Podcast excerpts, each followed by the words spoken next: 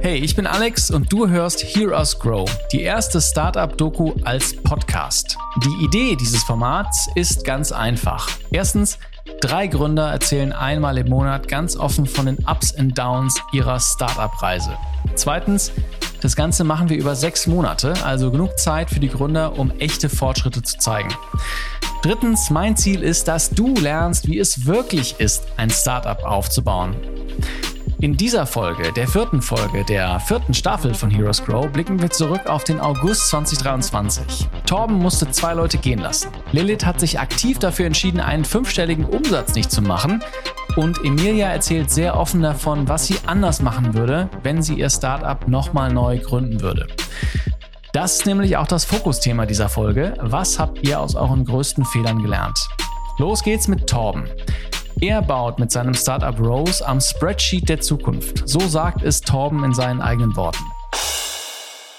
Ich liebe es, Unternehmen zu gründen. Rose ist mein zweites Startup nach äh, einer Gründung mit Rocket Internet und jetzt adressieren wir zwei Milliarden Spreadsheet-Nutzer auf der Welt.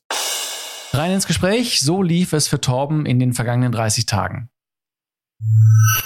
Ich sehe einen sehr gut erholten Torben vor mir. Willkommen zurück bei Digital Optimisten. Ja, vielen Dank, Alex. Schön wieder hier zu sein.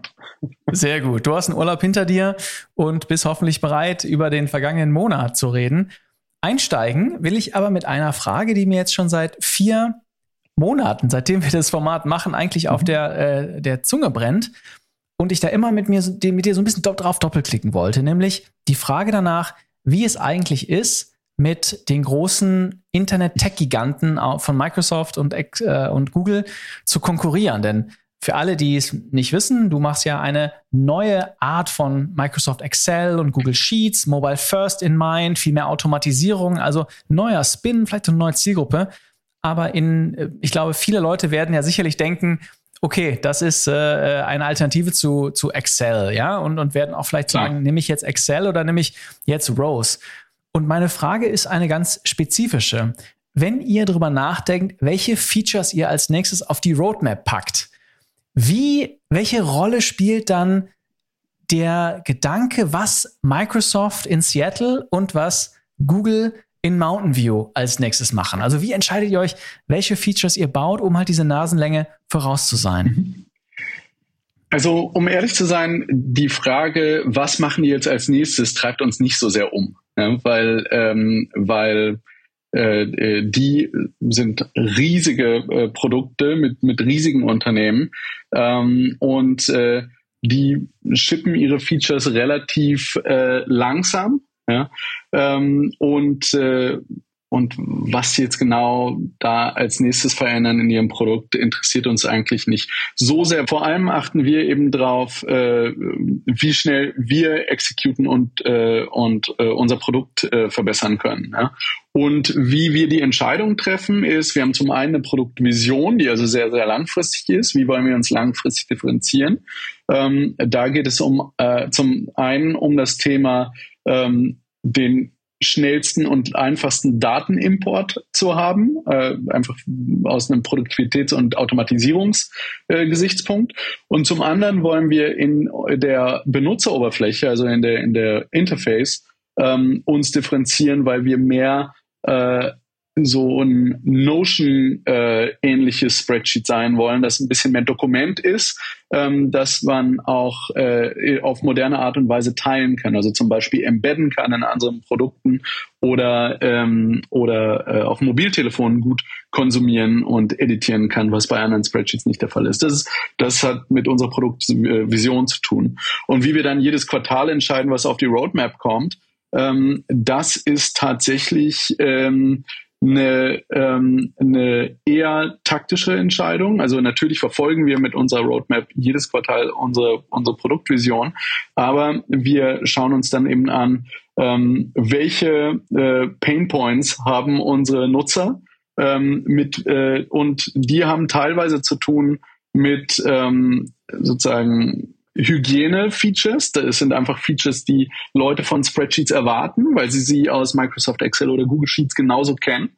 Ähm, Oder es können natürlich auch dann unsere USPs sein, also äh, Features, mit denen wir uns differenzieren, weil sie eben in diesem Datenimport-Thema oder in diesem Sharing-UI-Thema uns besser machen. Ja? Mhm. Und das ist sozusagen äh, ja so ein, eine, eine ständige Iteration, die Quartal für Quartal stattfindet. Ne? Mhm. Und dabei achten wir äh, meistens nicht auf eine auf ein äh, bestimmtes Vertical, weil das Spreadsheet halt ein sehr sehr horizontales Produkt ist.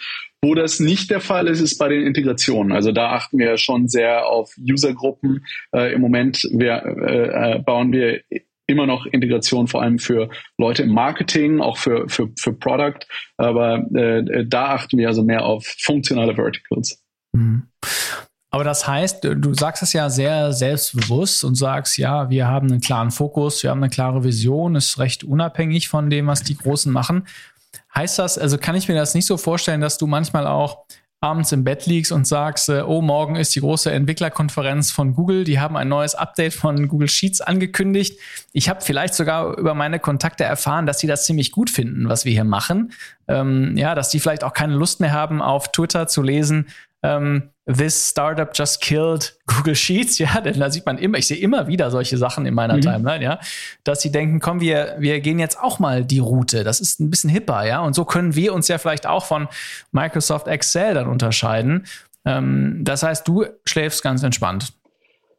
Ja, ich schlafe entspannt, glücklicherweise. Aber natürlich verfolgen wir, was die, was, was die machen. Ja? Also auch wenn sich jetzt die Welt verändert, wie mit äh, ChatGPT und äh, dann achten wir natürlich auch darauf, was, was kündigen die so an ja, in, in, mhm. in dem Bereich. Und ähm, was heißt das für uns? Also äh, differenzieren wir uns mit dem, was wir vorhaben, dann noch, wenn die das tatsächlich rausbringen? Haben sie ja jetzt noch nicht so gemacht, aber werden sie sicherlich irgendwann in naher Zukunft oder differenzieren wir uns dann äh, nicht mehr über das äh, über das AI-Thema und wie bekommen wir das hin? Ähm, und ich meine, äh, das, das schmeichelt mir zwar sehr der Gedanke, dass sich bei Google und bei Microsoft jetzt die Leute ähm, äh, irgendwie Gedanken machen, oh, Rose äh, differenziert sich jetzt über diese und jene Integration, vielleicht brauchen wir das auch. Ähm, aber wir sind jetzt noch nicht bei äh, irgendwie, äh, äh, also acht, neunstelligen Umsätzen oder sowas äh, und bei Millionen von Usern, äh, so dass wir wirklich, also wir reden ja über Google und Microsoft, über mhm. zwei der größten Unternehmen, zwei der größten Tech-Unternehmen der Welt. Ähm, ich glaube, also wenn man sich so die Historie anguckt, wie das zum Beispiel mit Slack passiert ist, bevor Microsoft dann Microsoft Teams rausgebracht hat und sowas, ähm, das passiert, glaube ich, relativ spät sozusagen mhm. in der Wachstumsphase von von einem äh, Startup. Mhm. Ja, verstehe. Du sprichst darauf an. Slack äh, wurde dann von Salesforce, glaube ich, gekauft, ne? Und die haben dann äh, Teams, das Chatprogramm einfach reingebündelt in ihre Office Solution, ne? Und dann. Genau, also deshalb hat Slack ja, äh, wenn ich das richtig verstehe, äh, auch an, an, an Salesforce verkauft, statt sozusagen eigenständig dann äh, den, den Weg weiter zu verfolgen, um einfach selbst ein äh, neues Microsoft äh, oder, oder, oder so ähnlich zu werden, mhm. ja. sondern äh, Microsoft Teams äh, wurde dann gebundelt mit, mit, mit Office äh, und, und so weiter. Ähm, und äh, daher hat Microsoft sozusagen das Wachstumspotenzial von Slack etwas gecapped, sodass äh, das für Slack dann offensichtlich die bessere mhm. Wahl war für an, an äh, an Salesforce zu verkaufen, aber das auch für Dutzende von Milliarden von Dollar. Insofern ist es jetzt, glaube ich, nicht so schlecht geendet für, für die Slack-Gründer.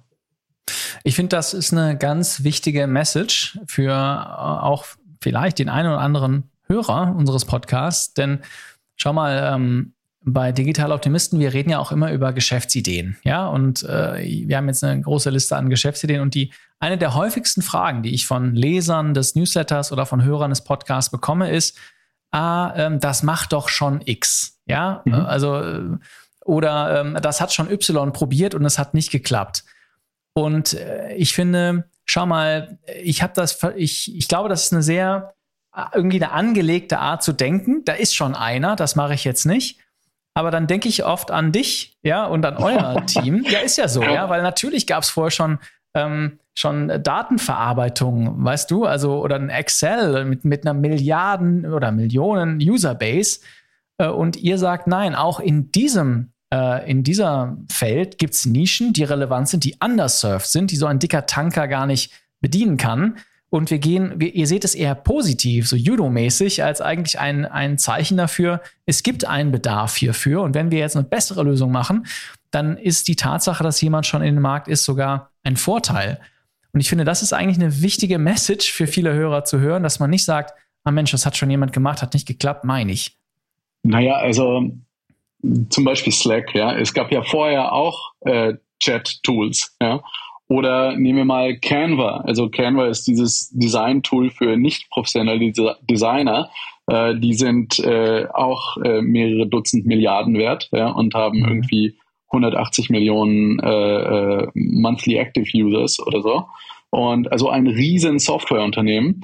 Ähm, als die gegründet haben, gab es auch Adobe, ja, oder also, aber es gibt halt, äh, es gibt halt, oder gab es auch Design-Tools von Microsoft schon und so. Also mhm. dieser Gedanke, der recht oberflächlich ist, es gibt ja schon X und das Problem wird ja heute irgendwie genutzt. Ja klar, aber äh, es gibt ja immer eine bessere Art und Weise, etwas, etwas zu lösen. Entweder weil es automatisierter ist, besser mit anderen neuen Tools integriert, weil es, ähm, weil es einfach schöner ist und die User Experience besser ist und so. Es gibt halt unterschiedliche Arten und Weisen, sich abzugrenzen von den, äh, von den existierenden Wettbewerbern. Ja. Also diese, mhm. diese Frage finde ich nicht so wichtig. Ja. Also ja. da muss man schon ins Detail gucken dann. Ja, das glaube ich auch, ja. Alright, lass uns mal äh, vielleicht ähm, kurzen Moment nehmen und auf den abgelaufenen Monat schauen, den äh, August und Teile des Septembers. Gab es denn eine Sache, die in diesem Monat richtig schief gelaufen ist? Hm, ähm, also was äh, diesen Monat nicht gut war, war, ähm, wir haben äh, leider aus Performancegründen zwei äh, unserer Entwickler, äh, die wir vor einigen Monaten rekrutiert hatten, ähm, äh, äh, entlassen und müssen jetzt wieder neu rekrutieren. Und da müssen wir uns, glaube ich, hinterfragen, äh, was da falsch gelaufen ist, als wir sozusagen in, also im, im Recruiting-Prozess da waren. Ne? Und, äh, und da müssen wir uns verbessern. Ich glaube, das war auf jeden Fall das, was für mich am äh, blödesten war diesen Monat, mhm. weil äh, einfach in, also Recruiting-Entscheidungen sind ja relativ ähm, High Stakes, weil einfach viel Zeit investiert wird, äh, teilweise auch Geld äh, und äh, mhm. aber vor allem halt sehr, sehr viel Aufmerksamkeit von einigen Menschen im Unternehmen. Und äh, wenn man das Ganze dann und, und dann auch das Onboarding dahinter und sowas, und äh, dann verliert man irgendwie ein halbes Jahr und äh, hat eigentlich nicht viel gewonnen. Ja? Also das, äh, das war nicht schön. Mhm. Habt ihr da irgendeine Lehre daraus gezogen? Also ihr seid ja eine sehr äh, remote-friendly Company, ja. Ich glaube, dein Co-Gründer sitzt in Portugal, wenn ich es nicht ja. richtig, wenn ich es ja richtig im Kopf habe.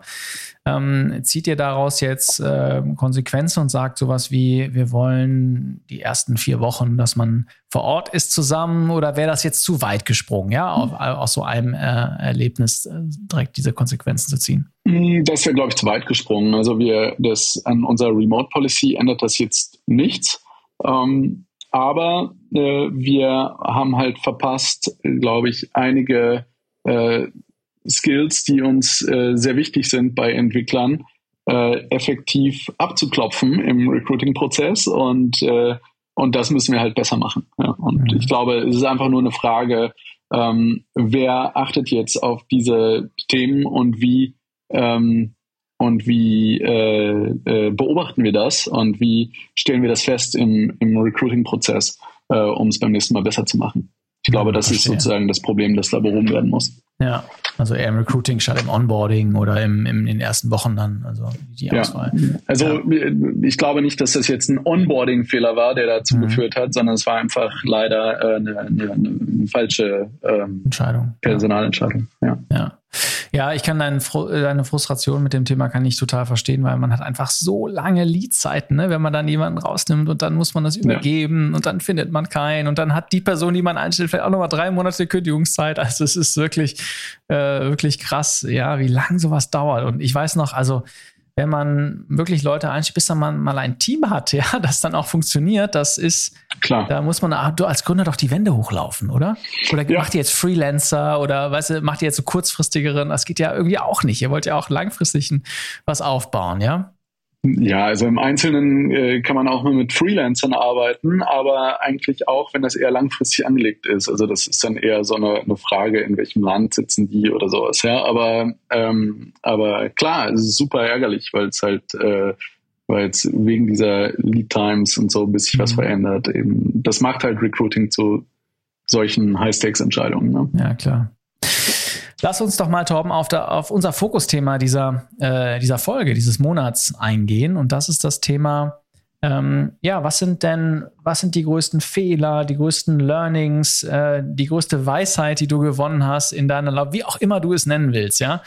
Mhm. Ähm, und eine Sache, die ich ganz spannend finde, ist, du hast ja mit Eat First schon mal gegründet, in einem ganz anderen Bereich, ja, in, mit ganz anderen Erfolgsfaktoren. Es war ja Lieferdienst, bevor es cool war eigentlich, ja. ja. Damals, glaube ich, mit Rocket. Und jetzt machst du uns ja was völlig anderes, ein Software as a Service äh, ähm, äh, Tool mit, oder Software mit, mit, mit Rose. Das heißt, ähm, was sind denn Dinge, die du auf deiner Reise jetzt als nicht First-Time-Founder gelernt hast, äh, die du auch unseren Hörern mitgeben willst? Hm. Also, äh, was, äh, wenn ich jetzt zum Beispiel Eat First vergleiche mit, mit Rose, was in der Tat komplett unterschiedliche Unternehmen und Geschäftsmodelle sind, ähm, wo es einfach auch auf unterschiedliche Faktoren ankommt, ist, ähm, ich glaube daran, dass man, ähm, dass es keine schmerzfreie Art gibt äh, zu gründen. Ja? Also wenn man äh, sozusagen sich irgend, entscheidet, irgendein Unternehmen zu gründen, dann ähm, wird man immer irgendeine starken, äh, also irgendeinen starken Schmerz verspüren äh, an einer bestimmten Stelle. Ja. Bei, ähm, bei Eat First war das zum Beispiel, ähm, waren das zum Beispiel die Unit Economics und, äh, und die Skalierbarkeit der Operations. Ja, also mhm. das war wirklich extrem komplex, extrem arbeitsaufwendig äh, und so. Und dieses Problem zu knacken, ist uns nie so wirklich gelungen. Also sieht man ja auch in innerstädtischen Liefer Lieferdiensten, mhm. die heute irgendwie aktiv sind, dass das ein Problem ist. Ja. Hat und eigentlich einer mal mit dir gesprochen, Torben? Also sorry, wenn ich dich da unterbreche, aber hat da mal einer angerufen und sagt, äh, hey, äh, ich bin hier Kahan von Gorillas oder so, äh, ich will sowas ähnliches machen. Was habt ihr da eigentlich gelernt? Also weißt du, was ich meine? Man könnte ja, das ja, ja, auch umdrehen und deine, deine Lektion jetzt nutzen. Also bei, bei diesen, bei diesen Retail-Themen äh, nicht, aber bei mhm. späteren, äh, äh, also Essens Liefermodellen, also sozusagen gekochtes oder zubereitetes Essen, da schon klar. Also da, da äh, haben wir haben wir mit manchen noch sprechen dürfen, ja. Und, und dann machen die es trotzdem, obwohl du sagst, äh, ja klar, die machen die machen es ja besser, also die lernen ja. Fairer Punkt, ja klar. Und ähm, nein, aber äh, was ich was ich meine ist, danach war mir klar, ähm, diese Art von Schmerz möchte ich nicht mehr. Mhm. Und, äh, und deshalb äh, unter anderem deshalb haben wir uns für Software entschieden, ähm, weil du da, äh, die Operations sind deutlich schlanker. Ähm, du hast ein hochmargiges Geschäft, ja. Aber die Schmerzen, die wir jetzt ehrlich gesagt bei Rose verspürt haben, ist einfach die Time to Market. Ja? Also du hast ein hohes ähm, Produktrisiko oder Product Market Fit Risiko ähm, mhm. Und du brauchst sehr lange, um dein Produkt äh, überhaupt zu entwickeln. Ja, das ist der Schmerz, den ich, den, den wir jetzt äh, über die letzten Jahre verspürt haben. Und ich denke, also sollte ich irgendwann nochmal gründen, würde ich wahrscheinlich mir überlegen, ähm, welches Geschäftsmodell kann ich finden, wo meine Time to Market deutlich kürzer ist. Mhm. Ähm, mhm. Und äh, aber was glaube ich die allgemeine Lektion ist, ist ähm, man kann sich nur die Art des Schmerzes auswählen. Ähm, der, die komplette Schmerzvermeidung geht nicht, weil es diese Unternehmen dann auf jeden Fall schon gibt und dann wäre es so einfach, das macht schon jemand. Mhm. Es gibt auch Schmerzen wie ähm, starke Compliance und Regulatorik-Themen oder sowas, ja, also Fintech und so, ja. Mhm. Und ähm, man muss sich, glaube ich, einfach überlegen, was hält man gut aus, was kann man auch gut, also mit welche Art von Problemen kann man selbst gut lösen, ja, und ähm, äh, und und woran hat man Spaß? Oder äh, wo ist die eigene Widerstandsfähigkeit, also wo ist die eigene Resilienz hoch genug, wenn ich diese Art von Schmerz verspüre, das kann ich jahrelang machen. Ähm, ich glaube, das sind so Fragen, die man sich ganz gut stellen kann, wenn man, wenn man über jetzt eine Gründung nachdenkt. Das finde ich super, Torben. Vor allem, wenn du sagst, äh, äh hey, es gibt, äh, es, du wirst einen Schmerz haben, such dir den, die Art des Schmerzes aus. Kann man sagen, wenn ich jetzt mal holzschnittartig sage, bei Eat First war der Schmerz, das Ganze überhaupt erst zum Laufen zu bringen. Und theoretisch hättet ihr es geknackt, wir hätten ja alle anderen diesen Eingangsschmerz auch gehabt. Das heißt, vielleicht hättet ihr ja, ich mache es jetzt mal holzschnittartig, weniger Konkurrenz gehabt, ja. Genau. Und jetzt bei, bei Rose ist es so, es ist sehr also auch nicht so einfach, aber sagen wir mal, der, für, das, für die Argumentation, es ist etwas einfacher zu starten, ein Ding ins Internet zu stellen, ein Tool ins Internet zu stellen, aber dann habt ihr auch mehr Wettbewerb hinten raus. Und vielleicht ist ein Beweis dafür ja zu sagen, ich meine, das typische Silicon Valley Venture Capital Modell ist ja Software as a Service, weil die dann das Potenzial haben, wahnsinnig zu wachsen. Ne? Diese typische Kurve, die erstmal runtergeht und dann wie Google sprudeln die, die Erlösquellen ohne Ende. Jetzt muss man ja aber auch sagen, dass es für viele Software as a Service Companies ja auch lange dauert, bis oder gar nicht stattfindet, ne? dass man dann mal einen Profit macht. Also ich sag mal Uber, das ist jetzt ein bisschen ein Stretch, weil die sind ja kein Software as a Service Tool, ja, ja aber die einzigen, die mir einfallen gerade, äh, die waren ja ewig noch im Minus oder vielleicht auch, ja, Delivery Hero ist auch kein gutes Software as a Service Beispiel, aber die haben ja selbst im DAX noch keine Gewinne gemacht, ja. Also ähm, ja. Ich frage mich, wie dreht man das Ganze dann profitabel, dass diese, dass diese Profitrakete dann auch gezündet wird? Ich glaube, das, das ist dann halt die Schwierigkeit bei, bei der Modell jetzt, ne?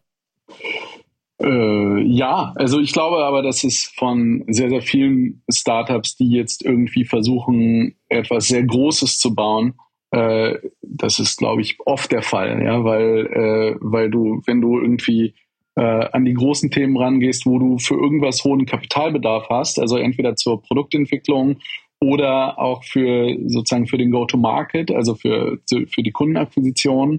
Ähm, da, äh, da ist das Thema Profitabilität immer schwierig und kommt erst mit einer großen Skalierung. Ja. Mhm. Also äh, äh, gut, es gibt auch, äh, es gibt natürlich auch Produkte oder die, die sehr, sehr groß geworden sind obwohl sie gebootstrapped haben. Und, mhm. äh, und das ist natürlich super. Also das, diese Geschichten passieren zum Beispiel bei den Gewinnern von vertikaler Software, also vertikalem SaaS. Ja?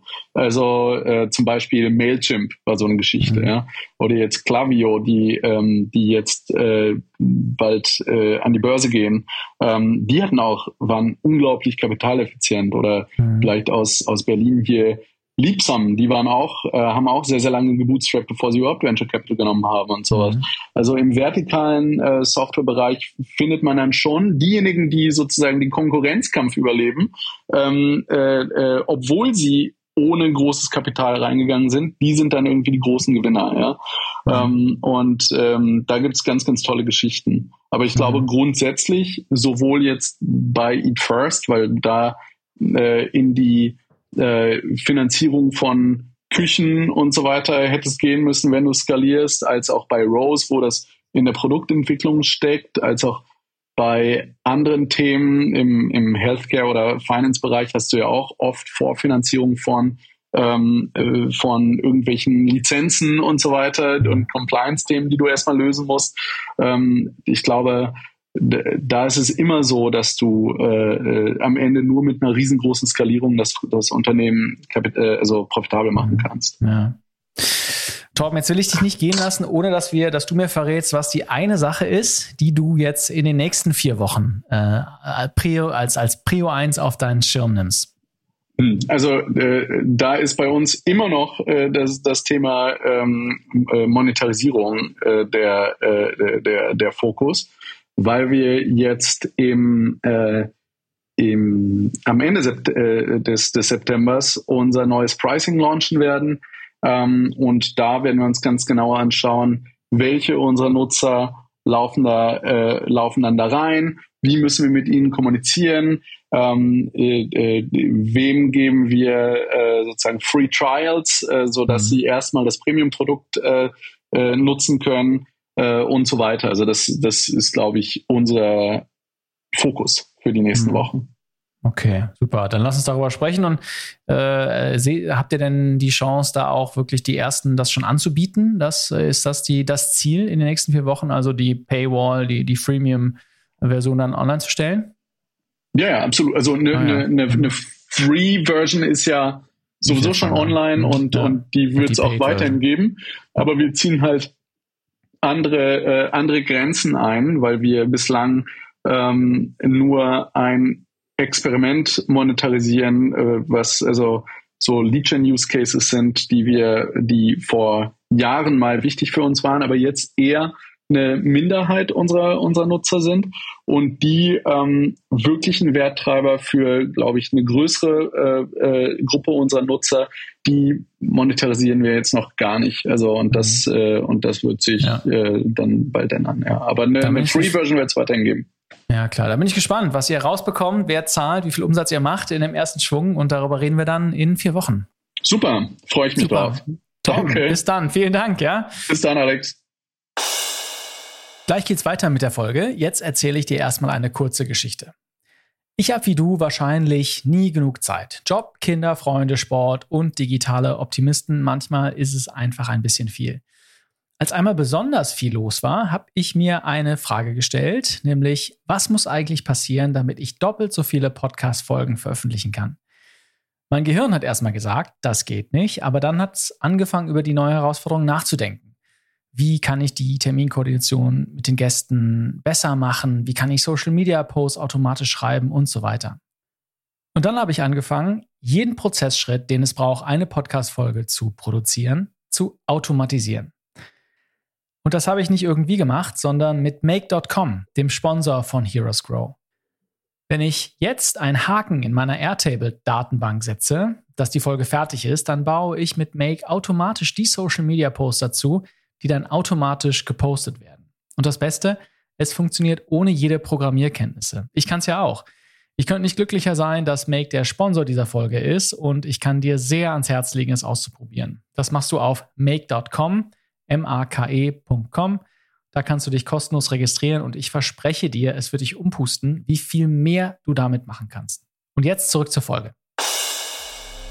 Lilith baut mit Visual Makers die größte No-Code-Plattform Deutschlands. No-Code-Tools sind ein boomendes Segment, das Geschäftsprozesse ohne Programmierung automatisieren kann. Liliths Pitch geht so. Mit Visual Makers machen wir dich zum No-Code-Experten. Wir helfen dir dabei, Apps zu entwickeln, Prozesse zu automatisieren und interne Tools zu bauen. Und das ganz ohne Programmierkenntnisse. Lilith hat diesen Monat große Entscheidungen getroffen. Hören wir rein. Lilith, schön dich zu sehen. Willkommen zurück. Schön dich zu sehen. Ich freue mich sehr. Ich mich auch. Lilith, wir reden heute über den August. Was war denn das wichtigste Ereignis in dem abgelaufenen Monat? Mhm. Ähm, wir haben das Bootcamp abgesagt. Oh, oho, du meinst das Bootcamp, über das wir ich meine, viele Wochen geredet haben, viele Staffeln geredet haben. Das habt ihr abgesagt, ja? ja? Genau das haben wir, also zumindest in der Form haben wir es abgesagt. Ja. Ähm, wir hatten ja geplant, Ende September äh, quasi zwei Tage vor Ort Bootcamp zu machen und wir hatten ja die erste Iteration über zwölf Wochen und so, das hat gut geklappt, haben daraus gelernt und so und jetzt war eigentlich die zweite Version geplant. Und ähm, wir haben uns jetzt nochmal hingesetzt und überlegt, wo wollen wir eigentlich so in zwei Jahren sein? Mhm. Ähm, und wer, wer äh, wollen wir da sein? Und wir haben uns tatsächlich, also wie wir das gemacht haben, war, dass wir ähm, uns ein, wir haben beide, also mein Mitgründer und ich haben ähm, jeweils unabhängig voneinander einen äh, Presseartikel geschrieben über Visual Makers in zwei Jahren. Das ist ja ähm, und können wir auch gleich noch ein bisschen tiefer einsteigen, was wir da für Ansätze haben. Es war echt eine interessante Übung. Ähm, und haben dann gedacht, so dieses Bootcamp, dieses Vor-Ort-Bootcamp, passt da eigentlich nicht so richtig rein. Ähm, In diese Vision, die er aufgeschrieben hat. Genau, genau. Inhaltlich total, aber so, wie wir es jetzt, wie wir es jetzt anfangen wollten. Also ich hätte in den nächsten vier Wochen hätte ich eigentlich meine Zeit nicht anders damit verbringen können, außer halt in Sales Calls zu hängen. Ähm, und dann hätten wir das auch voll bekommen, bin ich mir, bin ich mir ziemlich sicher, oder zumindest so okay voll. Ähm, aber wir haben uns gefragt, so ist es nicht viel sinnvoller, wenn, also ich vor allem meine Zeit, also wir sind ja zu zweit im, im Education-Bereich, ähm, ich und Adriano, der vor allem unsere, ähm, unsere Einsteigerkurse macht und ganz viel Content bei uns macht. Ähm, und ob wir unsere Zeit nicht sinnvoller stecken können auf langfristigere Themen, auf nachhaltigere Themen ähm, die halt wirklich auf unsere Vision äh, einzahlen ähm, und nicht nur so ein bisschen einzahlen und quasi so ein bisschen Nebenprodukt sind. Und die große Angst, die wir, glaube ich, jetzt so in dem, in den letzten oder seit Anfang dieses Jahres eigentlich hatten, war, ich weiß nicht, ob ich schon mal im Podcast erzählt habe, aber wir haben letztes Jahr ähm, haben wir unseren ersten Mitarbeiter gehen lassen müssen. Ähm, den hatten wir ähm, für fürs Marketing eingestellt und haben da ein paar Fehler gemacht. Ähm, und naja, auf jeden Fall ist die Wette nicht aufgegangen, dass er sich quasi nach einem nach einem halben Jahr selber äh, finanzieren kann mit unseren Online-Kursen. Und deshalb haben wir ab Januar quasi gesagt, okay, alle müssen ganz nah am Geld arbeiten. Und das Bootcamp war natürlich eins der Dinge, die ganz nah am Geld sind ähm, weil relativ groß voluminöses Produkt, mhm. also vom, vom Umsatz ja, 1500 her. 1500 Euro pro Teilnehmer, hast du gesagt, ne? 2000 so. Ja, 1900 19, sogar. Wow, genau. Euro. Ja. Dann zehn Leute, da kommt was zusammen. Genau, genau, da kam schon gut was zusammen. Ähm, und das, wir haben auch, also wir haben auch wirklich viel daraus gelernt. Ne? Ich würde nicht sagen, dass das ein Fehler jetzt unbedingt war, das zu machen. Ähm, weil es auch uns total viel gelehrt hat von, okay, was sind Inhalte für so eine für so eine langfristige No-Code-Ausbildung. Mhm. Ne? Also wir werden in den nächsten Jahren, werden wir ganz viele No-Code-Bilder, No-Code-Operator in ganz, ganz vielen Unternehmen sehen. Ähm, und die es, es gibt noch keine, keine Konzepte dafür. Es gibt noch kein, oder es steht alles gerade noch total am Anfang. Ähm, und eigentlich ist das ja unsere Vision. Eigentlich ist die unsere Vision, wir arbeiten da gerade, formulieren da gerade so ein bisschen dran, aber diese Brücke bauen zwischen ähm, nicht technischen Leuten oder Leuten in, in Fachabteilungen ähm, oder eben Gründer, ne? also alle, die nicht unbedingt einen technischen Background haben, aber Ideen ähm, und den, den Techies quasi, also Entwickler und Entwicklerinnen, ähm, weil da die Lücke einfach immer noch sehr groß ist und wir als äh, Individuen, als GründerInnen und als Unternehmen viel, viel effizienter, schneller ähm, und überhaupt erst auch die Möglichkeit haben, ne, mit Software zu bauen. Das ist ja eigentlich die Vision, die wir haben. Ähm, und naja, als wir uns dann jetzt hingesetzt haben und geguckt haben, okay, wer, wer wollen wir denn sein in, in zwei Jahren? Ähm, was wird in der Presse stehen über Visual Makers in zwei Jahren? Ähm, ist eben genau das rausgekommen. So eine Talentschmiede äh, für, äh, für No-Code-Talents. Ähm, und quasi die, wo man hingeht, wenn man sich über, über No-Code informieren will. Und haben dann nochmal durchgerechnet, weil unsere Agentur läuft sehr, sehr gut gerade. Also wir haben sehr viele Anfragen und so, das ist sehr cool. Ähm, und haben gemerkt, wir müssen nicht alle so nah am Geld arbeiten, sondern es ist, wir können meine und Adrianos Zeit quasi investieren in das langfristige Produkt, in die langfristige Version ähm, und, und daran arbeiten. Und sogar die Stelle, wo wir letzte, letztes Mal drüber geredet haben, die Stelle, die wir jetzt im, im September besetzen, äh, da kommt die Lilly. Mhm. Ähm, und die wird jetzt so eine Hybridrolle auch einnehmen. Das heißt, die wird auch noch äh, quasi zur Hälfte mit, äh, mit auf die Education-Produkte kommen. Und das ist ganz aufregend. Das glaube ich. Das ist ja, also Erstmal freut mich total, dass wir dich da begleiten können, denn das ist ja auch der Witz hier von Heroes Grow, ja, dass wir dich nicht in einem Snapshot äh, deiner Reise begleiten, sondern halt über sechs Monate dabei sind. Und dann ist es ja ganz natürlich, dass ihr solche Entscheidungen trefft. Ne? Und in dem Fall, wenn ich das richtig verstehe, dann sagt ihr, Mensch, sagt ihr zwei Dinge. Erstens, äh, das passt nicht zu unserer langfristigen Vision, also so 100 Prozent, obwohl ich sehe da schon gewisse äh, Überschneidungen. Yeah. Ne? Und zweitens ist, ähm, wir haben seit, ihr seid aktuell, wenn ich das richtig verstehe, in einer Luxussituation, dass ihr das äh, monetär auch abfangen könnt. Lass uns vielleicht, boah, so viele Dinge, auf die ich da gern doppelklicken würde. vielleicht mal eine Sache, diesen Ansatz, den du mit deinem Co-Founder gewählt hast, um festzustellen, was ist die Vision in zwei Jahren? Die ist, ich glaube, die habt ihr ein bisschen von Amazon geklaut. Ja, ich glaube, das ist die Amazon äh, Press Release. Zumindest kenne ich die daher. Vielleicht gibt's die noch woanders und was Amazon macht, so kenne ich zumindest, die schreiben für jedes Produkt, sagen die, okay, bevor ich überhaupt anfange, was soll eigentlich am Ende davon in der Presse stehen? Was, what gets them excited? Ja, also was ist das, was irgendwie Leute zum Kauf bewegt oder zur Nutzung bewegt? Äh, denn die Presse schreibt ja nicht über was Belangloses, sondern es muss ja immer irgendwas mhm. Interessantes sein. Und dass ihr das nutzt, adaptiert, um dann die Vision von Visual Makers aufzuschreiben, das finde ich echt cool. Vielleicht, vielleicht nimm uns mal mit. Also habt ihr euch dann war das dann, habt ihr euch dann, war das so ein Abendessen oder war das sowas oder war das eine Working Session mit Whiteboard? äh, oder wie, wie, wie habt ihr euch den Raum genommen um, um äh, sowas ganz Fundamentales zu machen? Ähm, tatsächlich haben wir es zuerst unabhängig voneinander gemacht. Ähm, also wir haben gesagt, also wir haben ja einen, ähm, einen Mentor quasi mit dabei, den, den Manuel Kuhlmann. Ähm, der, der ist auf die Idee gekommen. Ich wusste gar nicht, dass das von Amazon tatsächlich ist, äh, sondern der hat ich uns von äh, den, ja, den Tipp gegeben. Das, äh, so. Ja. Hm, ja, bitte, sorry.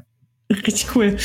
Ähm, und wir haben uns dann erstmal einzeln äh, quasi da dran gesetzt und ich bin eher so ein visueller Typ. Also ich habe mit äh, tatsächlich mit äh, Miro und Whiteboard angefangen und mit Post-its äh, und habe erstmal so geclustert von, okay, was sind die Begriffe, was, was begeistert mich auch vor allem. Das finde ich einen unfassbar wichtigen Punkt, diesen wofür stehe ich, wofür brenne ich als, als Person und noch nicht als Unternehmen, sondern was will, will ich machen und was ist wirklich so die Essenz. Und darauf bin ich dann quasi so drauf gekommen, okay, was sind die, die Cluster, ähm, wo ich drin arbeiten will, wo ich Visual Makers sehe, ähm, welche Themen finde ich wichtig ähm, und was können wir auch gut.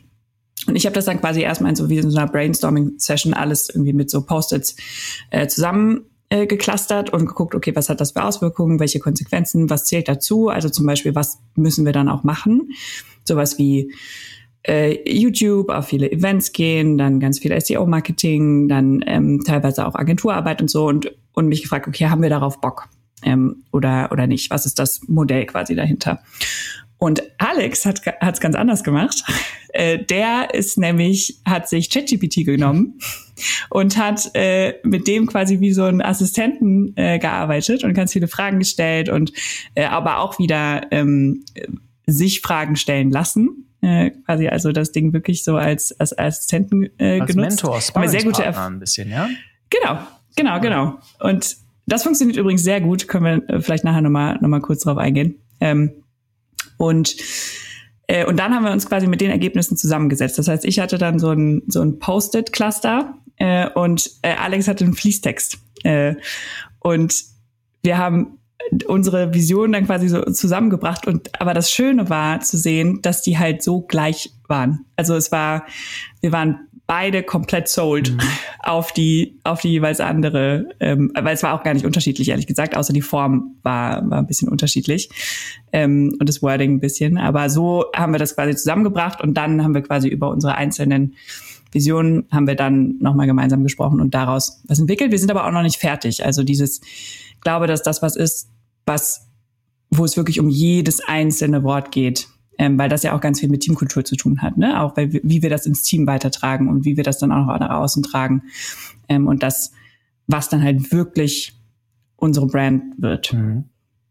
Toll, echt toll. Aber das habt ihr dann persönlich gemacht, ne? Oder war das auch remote? Äh, oder habt ihr euch da? Nee, remote tatsächlich. Okay. Ja, also gedacht. wir haben wir haben ja remote gegründet mhm. äh, und deshalb haben wir ähm, ist ganz spannend. Wir haben so ein ganz wir sind so ganz nah remote und immer wenn, also inzwischen nicht mehr, aber am Anfang, wenn wir uns tatsächlich live gesehen haben, hatten wir immer noch so ein, okay, wir müssen uns jetzt live auch irgendwie mal kennenlernen. Ähm, deshalb sind wir, passt remote, ist wirklich gar kein Unterschied äh, zwischen ähm, bei, bei uns. Wenn wir uns mit dem Team sehen, dann ist das auf jeden Fall was anderes. Ähm, aber so geht es ganz gut remote auch. Ah, das ist interessant. Da, dann, da unterscheiden wir uns da, weil ich brauche bei solchen äh, großen Entscheidungen, bei so fundamentalen strategischen Sachen, da brauche ich die Person in einem Raum, ein Whiteboard und äh, viel Zeit und irgendwie äh, Lieferando, die mir irgendwas, äh, uns irgendwas zu essen bringen und dann den, den Austausch. Ich bewundere Leute, die das auch remote können, weil ich glaube, da endet meine Fähigkeit, eine Remote First Company aufzubauen. Ja, so bin ich einfach gestrickt. Na gut. Ich will dich unbedingt fragen, weil oh, wir haben so viele Themen, aber ähm, ich würde gerne noch mit dir sprechen. Wir haben die letzte Folge beendet mit Mhm. Äh, da hast du gesagt, hast du was ganz Spannendes gesagt. Du hast nämlich gesagt, du willst im August willst du das Thema Content Generation mit ChatGPT, mit Generative AI, mit Automatisierung besser verstehen und ich hoffe auch besser automatisieren. Liegt zumindest nahe bei euch, ja. Das würde ich, das würde ich total gerne verstehen aus einem einfachen Grund. Aus, das erstens, jeder, der etwas gründet, hat dieses Problem. Alle wissen genau, ich muss irgendwie hoch bei Google. Wie komme ich hoch zu Google? Ich muss viel posten, was relevant ist. Ich muss relevante Fragen beantworten, die Nutzer haben. und dann ranke ich irgendwann nicht mehr auf äh, Position 60, sondern irgendwann unter den Top 10 und vielleicht sogar ganz oben. Und aber auch Social Media ist ja ein ständiges Content Generation Spiel. Du musst ja irgendwas haben, was du dann posten kannst. Und das kann ja auch echt riesige Arbeit sein. Und wenn du jetzt sagst, du willst das automatisieren, auch mit Generative AI, dann muss ich jetzt aufhören zu quatschen und dich einfach fragen, wie geht es, Lilith? Verrate es mir und uns. Was hast du gelernt in diesem Monat? Ja, sehr gerne. Äh, ich kann euch einmal mitnehmen auf die Reise, die ich jetzt so sehr gemacht habe. Also, mein ähm, Ziel war einerseits sowas wie wie ähm, automatisierte Blogs zum Beispiel erstellen zu können, automatisierte LinkedIn-Posts, ähm, später Instagram, ähm, genau einfach Content für für Social Media und, und SEO, ähm, aber auch zum Beispiel sowas wie ähm, äh, ange automatisiert Angebote schreiben äh, und so für, für Kunden in der Agentur zum Beispiel. Und was habe ich gemacht? Ich habe mir, also wir hatten äh, ChatGPT, haben wir, also kennen wir natürlich schon länger ähm, und äh, nutzen es auch schon länger aber nicht im Prozess, sondern quasi einfach in der in der Chat-Funktion. Und das wollte ich ändern. Ich habe mir einige Tools angeguckt, die so Frontends quasi dafür haben. Also zum Beispiel sowas wie äh, Jasper AI ist so eins der bekanntesten. Das habe ich mir angeguckt und fand, was ich ganz cool daran fand, war, dass du halt super viel mit Tone of Voice arbeiten kannst. Also du hast ja super, äh, oder ich hatte oft das Problem, ähm, dass ich mit ChatGPT zwar okaye Antworten bekommen habe, wenn ich äh, weil mein Prompt lang genug war und genug Kontext da war und Kontext ist halt King bei ähm, bei sowas. Ähm, aber mir hat der der Tone of Voice nicht funktioniert, ähm, nicht gefallen. Und bei Jasper habe ich, ähm, da gibst du quasi so ein äh, so ein Text ein, ähm, den du der den dein Tone of Voice widerspiegelt, den du haben willst. Ähm, und ich habe dann einfach ein paar LinkedIn-Posts von mir da reingepackt. Ähm, und habe ihn dann damit schreiben lassen und das hat super funktioniert. Das heißt, du, und dann habe ich, ich das kurz fragen. Also du hast ja. es einfach runter oder kopiert, reingeworfen und dann hat Jasper, also diese Copywriter, hat dann hat dir dann verschied für verschiedene Themen dann deinen Stil emuliert, ja? Genau, du kannst dann quasi den, den Style auswählen. Also ich habe das dann auch nochmal mit Adrianus Tone of Voice quasi ausprobiert und, äh, und verschiedenen Sachen. Ähm, und dann wählst du quasi den Tone of Voice aus. Das ist eins, äh, eins der Elemente, wo du, wo du der AI Kontext gibst. Mhm. Ähm, und dann habe ich irgendwann gedacht, so, aber warte mal, brauche ich das Frontend überhaupt dazu? Ähm, weil wir wollen das ja automatisieren. Das heißt, ich will das mit Make einfach anbinden. Ähm, und MakeAI hat ja die, äh, Make.com hat ja die OpenAI Integration. Ähm, mit, das heißt, ich brauche weder das Frontend von ChatGPT noch das von Jasper und zahl dann womöglich noch drauf, ne? Bei, bei sowas wie Jasper AI und den ganzen anderen Generierungstools. Die sind super, ne? Wenn man so ein Frontend hat und noch nicht viel Ahnung in, in Automatisierung, dann ist das cool, richtig cool, um mal so ein Gefühl dafür zu bekommen, von wie viel Kontext brauche ich eigentlich für einen guten Prompt, um was wirklich Sinnvolles bei rauszukommen, was, äh, rauszukriegen. Ähm, ich bin noch nicht ganz fertig mit unserer Automatisierung. Das heißt, äh, so ich kann jetzt bis hierhin mhm. quasi erzählen, aber so der, der Plan ist, eine Datenbank zu bauen mit, mit Keywords. Ja, also zum Beispiel, man macht eine, eine setzt eine Airtable-Tabelle auf, ähm, packt da Keywords rein, die relevant sind für das eigene Business. Ähm, und dann packe ich da entweder selber schon Überschriften rein oder lasse ähm, ChatGPT quasi in fünf Schritten oder so, also wo ich immer wieder einen neuen Prompt generiere ähm, für ChatGPT, um quasi diese Automatisierung immer zu erweitern. Also zum Beispiel ist das erste, ähm, finde mir Überschriften, irgendwie SEO-optimierte Überschriften für diese äh, Keywords und pack mir daraus äh, fünf äh, Subheadings mhm. quasi rein, fünf Abschnitte für den, für den Post. Ähm, und dann kann ich noch Tone of Voice mit reinnehmen. So, nimm dir bitte aus dieser und jener Datenbank äh, zum Beispiel den Text, das soll der Tone of Voice sein. Ähm, dann äh, optimiere das Ganze, also immer wieder durchoptimieren. Ne? Also es gibt auch so schöne, so schöne Plugins wie Prompt Perfect zum Beispiel, fand ich super. Äh, der dir einfach nochmal deinen Prompt optimiert. Mhm. äh, per AI auch wieder. Also ich glaube, das größte Learning ist, ähm, es sind, also um was Gutes bei rauszukommen, rauszubekommen, äh, brauche ich einen riesigen Prompt, weil ich sehr viel Kontext brauche. Oder die AI viel, sehr viel Kontext braucht. Ähm, aber das ist, wenn man das einmal aufgesetzt hat, dann also kann ich das halt wirklich durchautomatisieren und ne? brauche im Zweifel halt nur noch, genau, es ist super skalierbar und ich brauche im Zweifel halt nur noch zwei, drei Wörter. Mhm. Ähm, und da sitze ich jetzt gerade dran, das für ganz verschiedene Sachen bei, bei uns zu machen und es macht unfassbar mhm. Spaß. Mhm. Ähm, auch eines der Themen, für die ich jetzt gerade Zeit habe. Das glaube ich. Hey, das ist super spannend. Ähm, ich kann dir sagen, äh, ich habe das Thema für digitale Optimisten, habe ich das Thema SEO, also das ist ja, meist, machen, meiste Leute machen einen Blog, ja, also das auf ihrer Website lebt.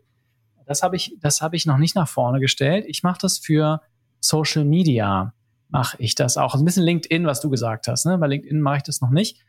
Aber ähm, ich habe auch eine ganz, äh, ich finde eine super coole Automatisierungssequenz. Also alles lebt in Airtable. Das ist genau wie du. Also für alle, die es nicht kennen, highly recommended. Ja, also es ist eine oh, yes. Datenbank, mit der man dieses selber schon ein bisschen Automatisierungsmöglichkeiten hat, wo man eigentlich ja auch Daten speichert. Eine klassische Datenbank, aber die viel mehr ist als eine Datenbank. Und ich mache das so für alle meine Podcast-Folgen oder auch Geschäftsideen, die wir auf digitaloptimisten.de haben, ähm, habe ich eine Anwendung über Make an ein Tool, das heißt Placid. Und Placid, erzeugt, mhm. kennst du das? Mhm. Das erzeugt Bilder ja, automatisch. Ja. Ne? Das heißt, ich kann dann, äh, sagen wir mal, das Bild von der Podcast-Folge wird automatisch an die richtige Stelle geladen. Äh, dann den Text, sagen wir mal, vielleicht den, Überschrift oder ich mache mal einen kleinen, ein memorable Quote, also ein Zitat aus der Folge. Das äh, wird dann, äh, füge ich dann, fügt, fügt es sich, fügt sich ein. Und daraus erstellt es dann ein Social Media Bild, was sich dann mit einem weiteren Knopfdruck, wenn ich einen Haken setze, sofort teilt.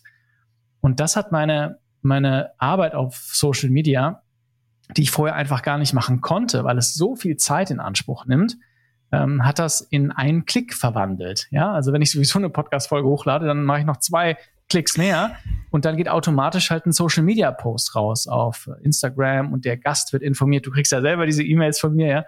Ähm, und das finde ich irre, was man damit mittlerweile machen kann. Ich habe auch noch einen richtig guten Tipp für dich, den wir auch in unserem eigenen Podcast gerade machen. Ähm, ist Clap, also K-L-A-P. Ja, was macht das? .io, glaube ich. Und das macht, dass du schickst die URL von dem YouTube-Video, also wenn du deinen Podcast, deinen Videopodcast auf YouTube hochlässt und dann schickst du einfach nur die URL da rein. Und dann geht er den Content durch, geht so zehn Minuten ungefähr dauert das und er stellt dir daraus ähm, kleine Shorts, hm. also so TikTok-Videos ähm, mit Caption und das funktioniert wirklich gut. Ich habe bis jetzt noch kein Tool gesehen, was so gut die, die Caption trifft, ähm, auch auf Deutsch. Und ähm, äh, packt dir dann die Captions runter und äh, gibt dir einen Score von wie viral, ein Virality Score oder sowas nennen die das. Ähm, wie likely quasi das ist, äh, dass das erfolgreich wird. Und das ist super cool. Es geht so schnell und das ist wirklich cool. Das glaube ich, ja. Ich habe das, ich, Clap kenne ich nicht. Ich kenne Opus Pro, das nutze ich. Mhm. Und das macht es auch und das ist äh, gigantisch. Also das finde ich auch unglaublich, wenn man einen Videopodcast aufnimmt, ja, was das, äh, was das hat. Boah, ich glaube, ähm, Lilith, da sollten wir in der nächsten Folge wieder aufgreifen. Wir, wie immer, drohen wir uns immer ein bisschen zu verquatschen. Ich will noch mit dir kurz auf das äh, Fokusthema dieser Woche, äh, ähm, äh, dieses Monats äh, zu sprechen kommen. Das ist die Frage, ja, was sind eigentlich deine größten Learnings? Ja, vielleicht sogar Fehler. Wo hast du Weisheit gewonnen, wo du sie vorher nicht hattest? Und anders gefragt, was würdest du allen Hörern mitgeben aus deiner Erfahrung, äh, was du bisher gelernt hast als Gründerin? Gibt es da irgendwas, was dir in den Sinn kommt? Mhm. Ähm, jetzt gerade mit Hinsicht aufs, aufs Bootcamp, ähm, noch schneller auszuprobieren, noch schneller aus Fehlern zu lernen und dementsprechend schneller Sachen weg, wegzuwerfen, quasi das Kill Your Darlings äh, Prinzip. Mhm. ähm, also wie wichtig es ist, wirklich einfach schnell mit Ideen rauszugehen ähm, und schnell mit Leuten drüber zu sprechen. Ähm, ich glaube, und da, da auch wirklich drauf zu hören. Ähm, also ich, das ist was, was man, glaube ich, erst lernt. Ähm, also ich habe das auf jeden Fall erst gelernt. Ich habe ähm, ja einmal einmal wirklich Feedback zu hören, so aus dem Markt von was funktioniert und was funktioniert nicht und da relativ unemotional quasi quasi dran zu gehen und nicht ähm, ja dieses Produkt äh, Verliebtheit mhm. zu haben ähm, oder überhaupt erstmal zu verstehen, was es ist. Da habe ich glaube ich relativ lange für gebraucht. Ähm, und äh, konzentriere dich auf das, was äh, funktioniert. Ähm, weil das, das, was gerade bei uns passiert, ist, die Agentur funktioniert super und die und alles bei uns hat gerade super viel Potenzial. sowohl die Online-Kurse als auch ein Bootcamp in, in ein bisschen anderer Form, ähm, also in Richtung No-Code-Ausbildung ähm, oder No-Code-Bootcamp in, ja, egal, in anderer Form. Und, ähm, und wir haben halt durch die Agentur eine unglaubliche Freiheit, ähm, diese auszuleben, weil wir keine Investoren haben. Wir können komplett selber entscheiden, was wir machen. Ähm, und haben dadurch wirklich den, den Luxus ausprobieren zu können ähm, und zu gucken, was passt wirklich zu uns und was ist wirklich das Produkt, wo wir, ähm, was wir skalierbar hochschrauben können. Ähm, und äh, die Kombination von konzentriere dich auf das, was funktioniert. Das ist jetzt gerade bei uns die Agentur, die uns ermöglicht, eben das, äh, die, die langfristige Version quasi ganz frei äh, zu bauen. Ähm, und was uns Spaß macht. Also wofür brennen wir wirklich? Ähm, und das ist die Essenz, die gerade in unserem Fall mit Visual Makers, was ja community-driven ist, was ganz viel mit, mit Partner, Netzwerk, ähm, Education, Begeisterung äh, zu tun hat äh, bei anderen Leuten, dass das essentiell wichtig ist bei uns, dass wir wirklich dafür brennen und uns auch wirklich überlegen, wollen wir das in zwei Jahren auch noch machen?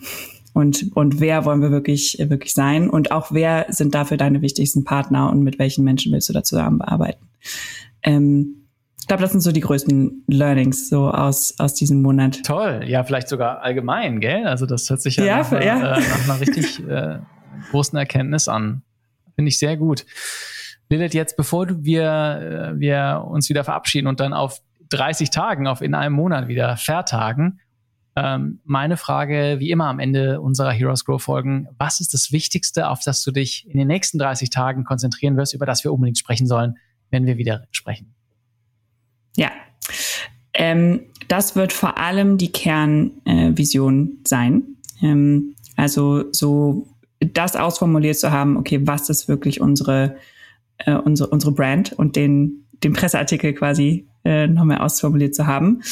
Ähm, und wir sind sehr viel auf Konferenzen äh, unterwegs jetzt im September. September ist wieder, wieder, oder ich bin vor allem auf Konferenzen unterwegs äh, im September. Ähm, und äh, nebenher würde ich gerne anfangen, einen neuen Kurs zu starten, weil natürlich dieses ganze Thema No-Code und AI und äh, Automatisierung, das hat auch noch Riesenpotenzial und da äh, sind wir gerade am, am Rumdenken hm. drauf. Also was das Thema des Kurses sein kann oder wie man AI und No-Code verbinden kann? Ja, ich glaube, das, also ich glaube, das ist schon relativ klar, so das Thema. Ich glaube, dass ähm, also das müssen wir noch ausformulieren, aber quasi den, ähm, oder also sagen wir, um es konkret zu machen, einen Plan entwickelt zu haben äh, für, äh, wie sieht der nächste Visual Makers Kurs aus. Mhm. Cool, super. Dann würde ich sagen, haben wir es im Kasten, Lilith, für diese Folge. Äh, vielen Dank für deine Offenheit. War eine tolle Folge. Hat mir richtig Spaß gemacht. Dann sprechen wir uns wieder in vier Wochen.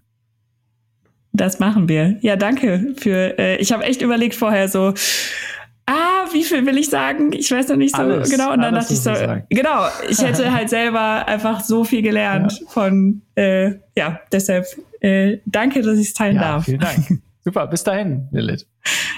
Bis dann. Ein ganz kurzer Werbebreak. Dieser Podcast hat nur ein Ziel. Wir wollen dir die Inspiration für deinen nächsten Side-Hustle oder dein nächstes Startup geben.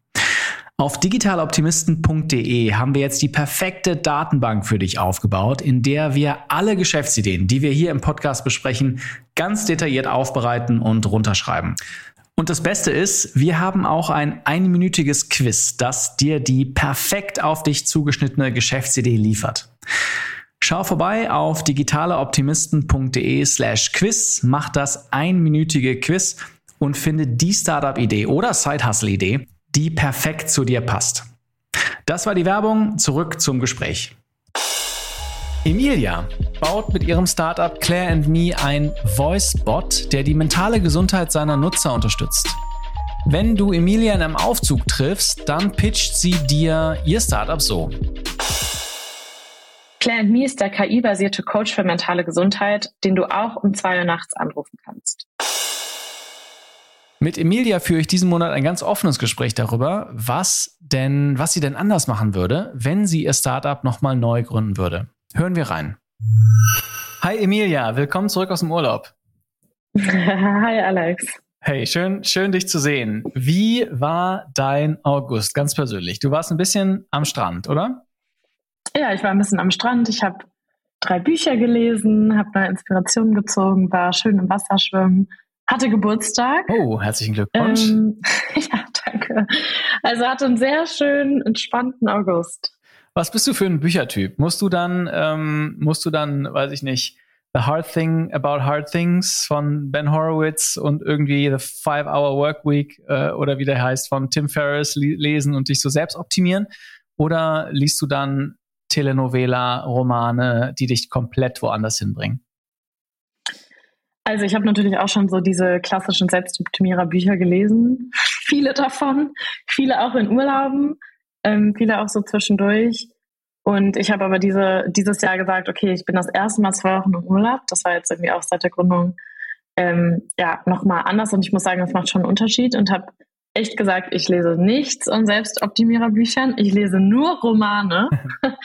und ähm, ich liebe das aber auch total, in so eine, ja, in so eine neue Welt einzutauchen und ähm, ich habe, ich habe, also es ist eigentlich ganz interessant, das passt vielleicht auch zu unserem Thema heute. Mhm. Äh, ich habe einen äh, Roman gelesen, da ging es quasi um eine Frau, die ähm, sich immer wieder, also die sich ihr Leben immer wieder vorstellen konnte, ähm, in, je nachdem, was für unterschiedliche Entscheidungen sie an bestimmten Punkten ihres Lebens ge, ähm, also genommen hat, mhm. quasi, und was dann aber auch das Outcome war. Und das Outcome war natürlich dann immer sehr, sehr unterschiedlich.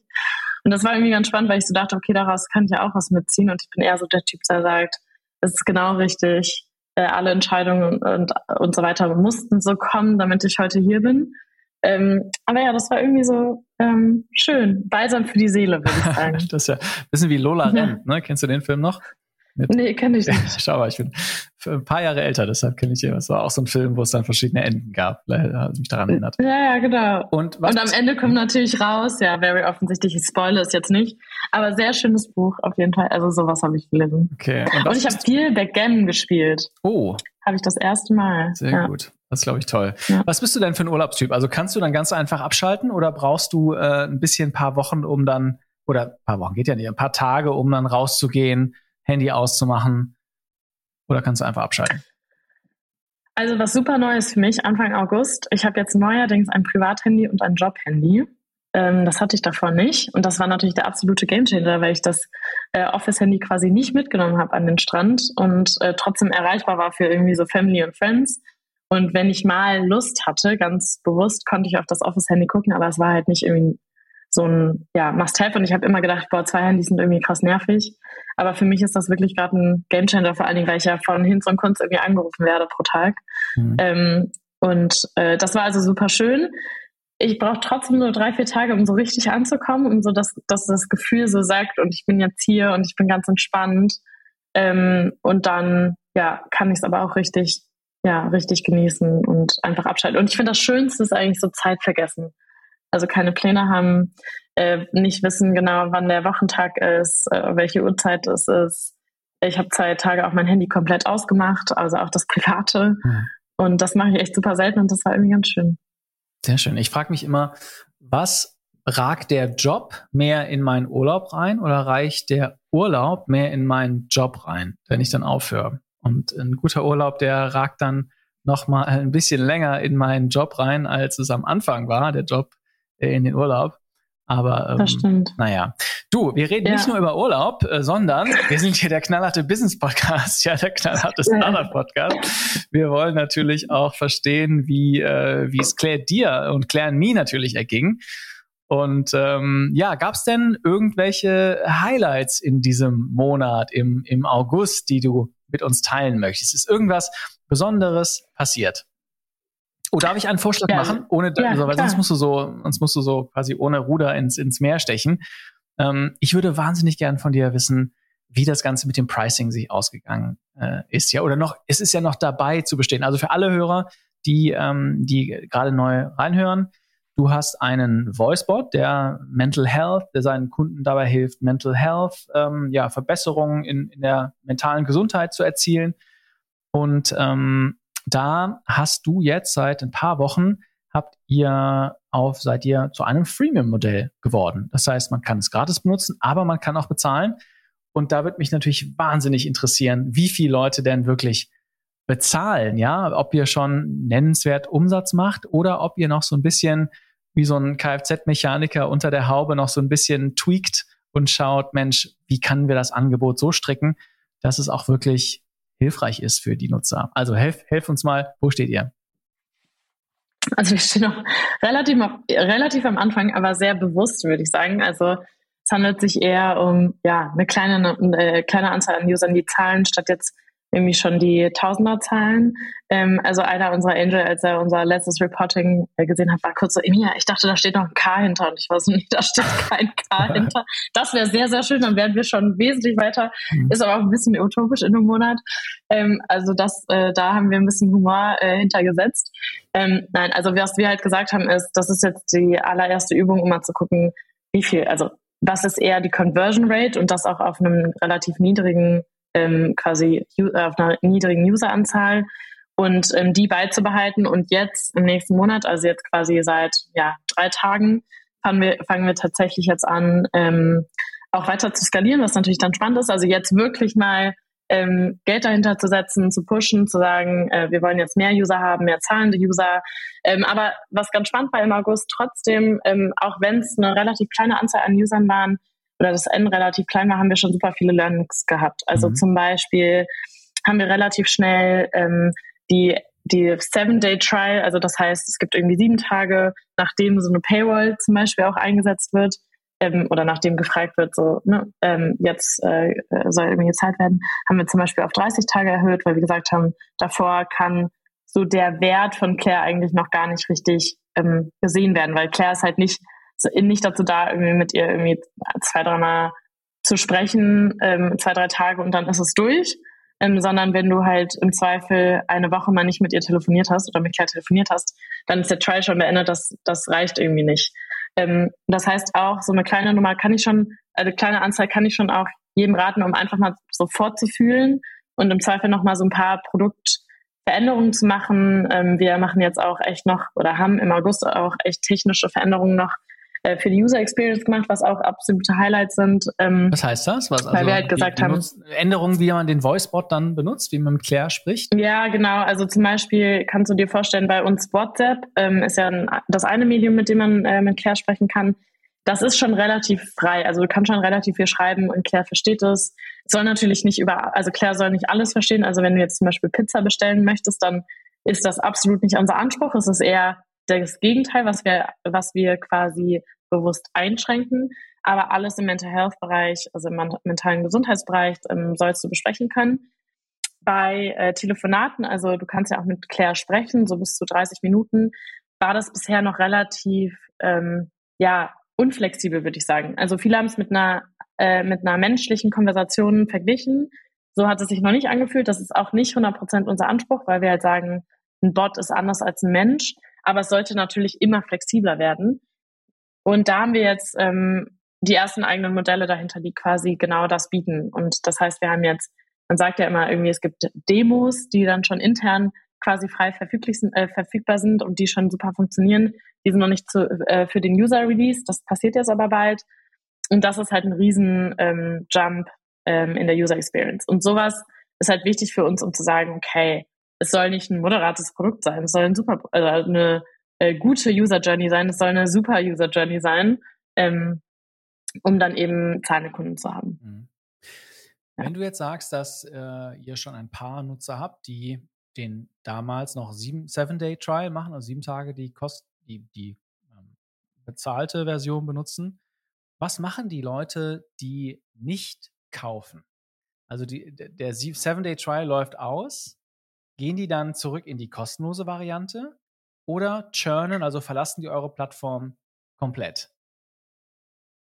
Mm, ja, das ist aktuell noch so ein bisschen, ähm, da experimentieren wir gerade auch rum, ähm, weil wir die natürlich nicht verlieren wollen, weil es auch einfach super interessant ist zu sehen, wie nutzen die die gerade. Das heißt, ähm, auch wenn wir gerade Paywalls haben, ist das, also du kannst ja viel experimentieren. Ähm, das heißt, die wir sind dann noch so am gucken, was sind jetzt genau die Premium Features. Das ist zum Beispiel auch etwas, wo wir halt direkt gesagt haben, da müssen wir einfach super viel ausprobieren. Ne? Also du kannst wie, ich weiß nicht, wie ähm, Spotify natürlich irgendwie am Anfang schaltet Werbung und das ist super nervig und das heißt, für die, die immer mal Musik hören, ist es total fein.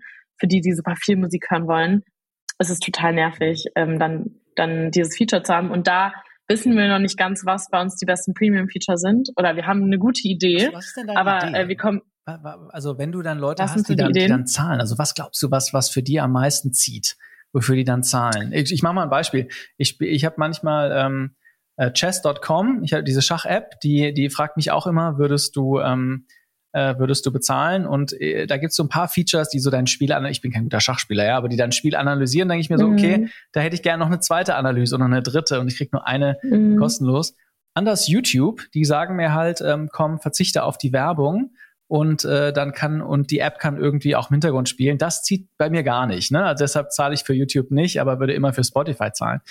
Also was ist, was ja. glaubst du, was sind die Features, die, die ihr hinter die Paywall stellen müsst? Ja, also so die spannendsten Power-User, die wir eigentlich haben, also Power-User sind ja die, die jetzt irgendwie super viel mit dem Produkt interagieren, ähm, die sagen, Claire ist deren Safety-Net, das heißt, sie wollen zu jeder Zeit darauf ähm, zugreifen. Also das heißt, es sollte kein Time-Limit geben. Das heißt auch schon so suggestiv, natürlich kann man mit einem Time-Limit irgendwie rumspielen. Ähm, ich glaube, eher äh, spannend ist dann tatsächlich die Häufigkeit. Also wie oft kannst du mit äh, Claire zum Beispiel telefonieren? Mhm. Ne, ist es zum Beispiel ähm, für jeden frei einmal im Monat, aber nicht häufiger, ähm, weil die, die wir haben, die Zahlen, die nutzen das wirklich, wirklich mehr. Mhm. also das heißt, für die ist es einfach wichtig, ähm, super engen Kontakt mit dem Produkt zu haben. Mhm. Ähm, ja, genau. Und trotzdem kannst du natürlich sagen, wir wollen ja ein niedrigschwelliges Produkt anbieten, weil wir ja glauben, es gibt zu wenig Support. Das heißt, jemand, der trotzdem mentale Probleme hat und Support braucht, kann zum Beispiel einmal im Monat mit Claire telefonieren, aber halt nicht dreimal die Woche und dafür wird aber gezahlt. Mhm. Ähm, genau. Also ihr probiert noch ein bisschen aus, ja, und versucht noch zu verstehen. Wir probieren noch ein bisschen aus, aber ich glaube, das ist halt ähm, der normale Weg, um zu verstehen, äh, wo ist da genau der Sweet Spot und ähm, mhm.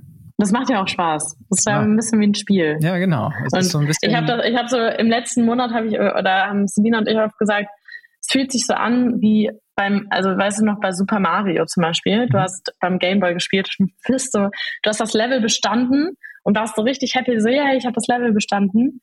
Und dann, so zehn Sekunden später, kommt, kommst du ein neues Level und das Level ist aber schwerer und dann ist es plötzlich eine Lava-Welt und du brauchst erstmal irgendwie eine Minute, um dich da reinzufuchsen. Denkst okay, plötzlich ist die Lava und da kommen irgendwie Feuerbälle und ich war doch eben noch in der Schneewelt und jetzt muss ich irgendwie umdenken. Und so ein bisschen fühlt sich das an, was natürlich einerseits cool ist, weil wir sind im neuen Level aber das bringt halt wieder neue Challenges. Und ähm, da haben wir so im no August, würde ich sagen, so super viel so navigiert, viele Gespräche geführt, um einfach zu gucken, so, wow, wie ist denn diese neue Welt? Die Welt des, ähm, ich gehe ja, also ich beschäftige mich viel mit Revenue und ähm, ja, genau. Und da sind wir gerade. Und das ist aber total spannend. Und ich glaube, wenn man das so ein bisschen so gami gamified auch für sich selbst sieht, dann ähm, sind, ist, das, äh, ist das schön. Wir hatten zum Beispiel einen Angel, der äh, letzten Monat zu uns gesagt hat, ähm, boah, eure Challenges würde ich gerne haben. Und wir waren so Was wirklich, so für uns, für uns fühlt sich das ja schon nach einer Challenge an. Also mhm. wie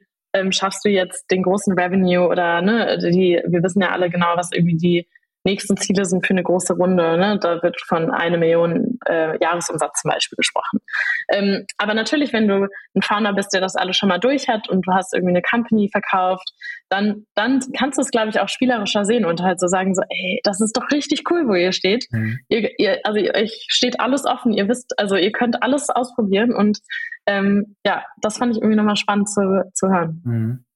Ja, ich glaube, ähm, ich, was ich immer manchmal hat man da so das Gefühl, man, man stochert so ein bisschen im Nebel und, und da ist vielleicht irgendeine schemenhafte Figur im Nebel. Man, man weiß, die, diese, diese Figur ist da, also man, das, das Bild ist dann, da ist irgendwas, ja, das, ich muss es nur vorziehen, aber ich weiß nicht so recht, wie ich diese schemenhafte Figur dann so aus dem Nebel ziehe und dann ins äh, äh sozusagen ja ins, ins ähm, Sichtbare hole, ja.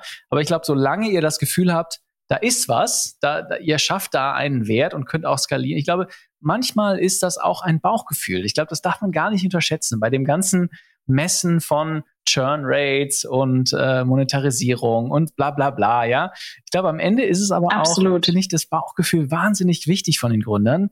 Denn es ist ja eine reine Ups and Downs Reise, dass man aber immer das Gefühl hat, ja, bei allem Ärger oder bei allen Rückschlägen, da ist was, ja, und wir haben irgendwie Lust, ja. dieses, die, diese kleine Flamme zu Lodern zu bringen und dann den Nebel zu ja. ver vertreiben, sozusagen. Ja, und da, so ist es bei uns ja gerade auch. Also zum Beispiel, es gibt natürlich Leute, die sagen, B2C, seid ihr euch sicher? Und mhm. wir haben uns da, also wir haben äh, ja uns da auch viel mit beschäftigt, ne? weil Gegenwind zu bekommen, andererseits bekommst du gerade überall Gegenwind. Also das mhm. ist irgendwie das, die andere Geschichte. Ähm, aber sind auch nochmal in uns gegangen und haben natürlich super viele Gespräche geführt, aber es gibt Pros und Cons für alles. Mhm. Und haben dann auch gedacht, so, okay, wo sind unsere Stärken?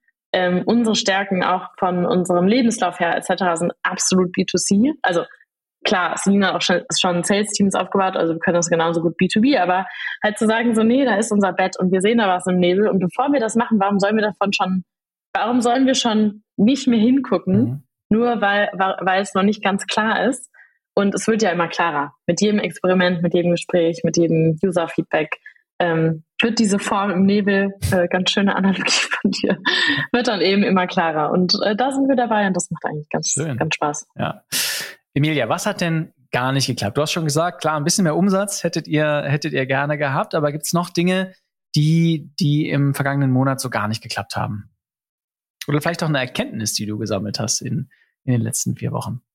Ja, ähm, also die Let äh, ja, also wir hatten ja, ich habe ja eben gesagt, wir haben zum Beispiel von den sieben Tagen auf 30 Tage erhöht, also bei dem Trial, was natürlich ein bisschen schade ist, dass uns da jetzt ähm, ja eine kleine Insight-Lücke fehlt, also dass wir quasi sonst nach sieben Tagen immer direktes Feedback hatten und jetzt dauert es irgendwie ja drei Wochen, wo relativ wenig passiert, sage ich mal, und dann kommt es natürlich wieder auf einer Weekly Basis, sehen wir dann wieder, wer sind, äh, wer sind quasi die User, die jetzt irgendwie 30 Tage lang bleiben. Ähm, aber das ist ein bisschen schade. Ähm, ansonsten, also, aber absolut okay. Ähm, klar, ich würde sagen, wie immer dachten wir, wir sind noch schneller als, also wir sind schon schnell, aber wir dachten so, wir sind noch schneller und wir haben echt coole Projekte, die jetzt kommen, viel so Research-Themen, viele Tech-Themen. Ähm, wie gesagt, dass die Calls äh, nochmal echt ähm, komplett überarbeitet äh, wurden, was irgendwie cool ist. Das hatten wir gerne schon im August released. Das releasen wir jetzt irgendwie in einer Woche, also absolut okay. Und ich glaube immer, äh, als Gründerin ist es immer so, ähm, ja, du pusht irgendwie so einen Karren den Berg hoch und denkst, oh, es wäre doch mega cool, wenn der, wenn wir schon einen Meter weiter sind oder der jetzt einfach den Berg nur noch runterrollt und ich muss nicht mehr so viel da äh, dahinter pushen. Mhm. Ähm, genau, das, äh, das vielleicht. Ansonsten, ähm, ja, hatten wir gar, also tue ich mich schwer mit Lowlights, vielleicht auch, weil ich im Urlaub war und es mir echt richtig gut geht okay. und unser Team irgendwie echt gut drauf ist. Ähm, ja, Alright, da müssen wir nichts äh, fabrizieren, wenn es das nicht so gibt. Ist ja schön.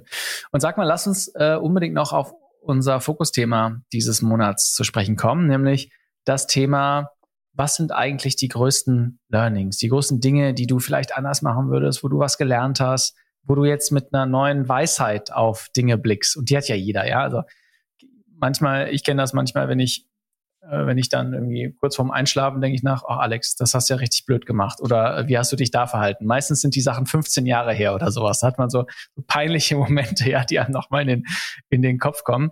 Ähm, gibt es irgendwelche Dinge, die du gelernt hast aus deiner Startup-Zeit, die, die du vielleicht heute anders machen würdest oder ja, wo du neu mehr Weisheit hast, äh, die du gerne auch Leuten weitergeben möchtest?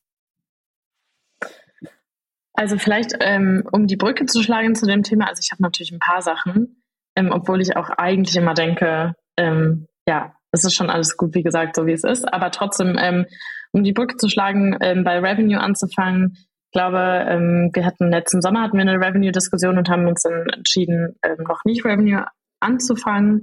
Und ich glaube, es wäre einfach schon smart gewesen, ex erste Experimente zu starten also das jetzt noch gar nicht groß zu kommunizieren, sondern erstmal zu schauen, irgendwie mit einer Gruppe ähm, an Usern, wie verhalten die sich. Ne? Dann wäre sowas wie eine, keine Ahnung, wie eine 7 to 30 Day Trial, also ein äh, Wechsel davon wäre zum Beispiel früher, also wäre uns früher aufgefallen. Ähm, wir hatten vielleicht schon ja einiges gelernt, was wir jetzt schon direkt anwenden könnten. Ähm, und ich glaube, das wäre so eine Sache, ja, die wäre einfach smart gewesen.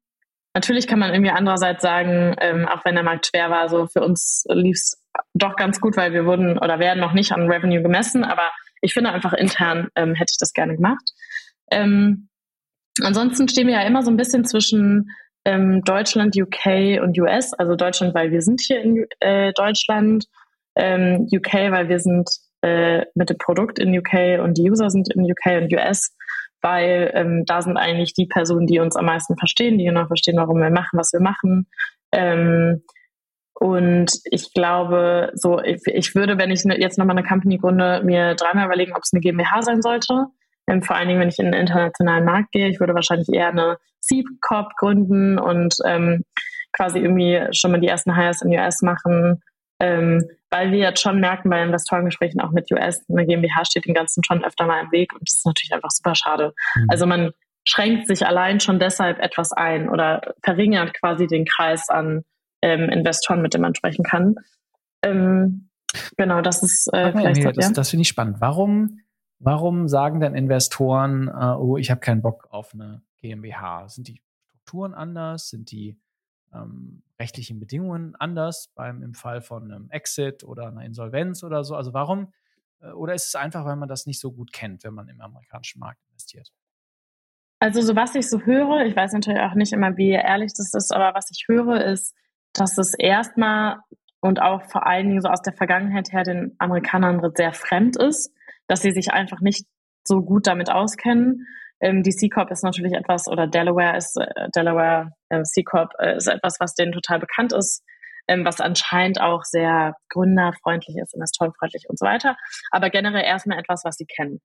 Ähm, es gibt natürlich sehr, sehr große amerikanische Investoren, sei es jetzt irgendwie ähm, Sequoia etc., die auch nach Europa gehen, die tatsächlich auch, also die dementsprechend auch in Europa investieren, denen eine GmbH auch nicht so wehtut, sage ich mal, oder wo es jetzt echt nicht so schlimm ist. Es gibt ja auch immer wieder Unternehmen, die von amerikanischen Investoren Geld bekommen. Ich glaube, es wird halt so ein bisschen medial verzerrt. Das heißt, wenn eine GmbH mal von einem amerikanischen Investor Geld bekommt, dann ist es ein riesen Aufschlag in allen Medien, die wir hier so kennen. Ähm, und das verzerrt eigentlich so dieses Bild von, es ist total normal, als GmbH Geld von Amerikanern zu bekommen. Das ist es einfach nicht. Mhm. Ähm, natürlich hat das auch steuerrechtliche Gründe und es hat, es gibt halt auch immer so diese Geschichte, ähm, ein Amerikaner hat einem deutschen Unternehmen Geld gegeben und hat nach drei Jahren ähm, eigentlich noch nicht die Anteile richtig gesehen. Mhm. Ne, weil es dann irgendwie bestimmte, fragt mich nicht im Detail, aber bestimmte und, ähm, steuerliche Themen da gibt.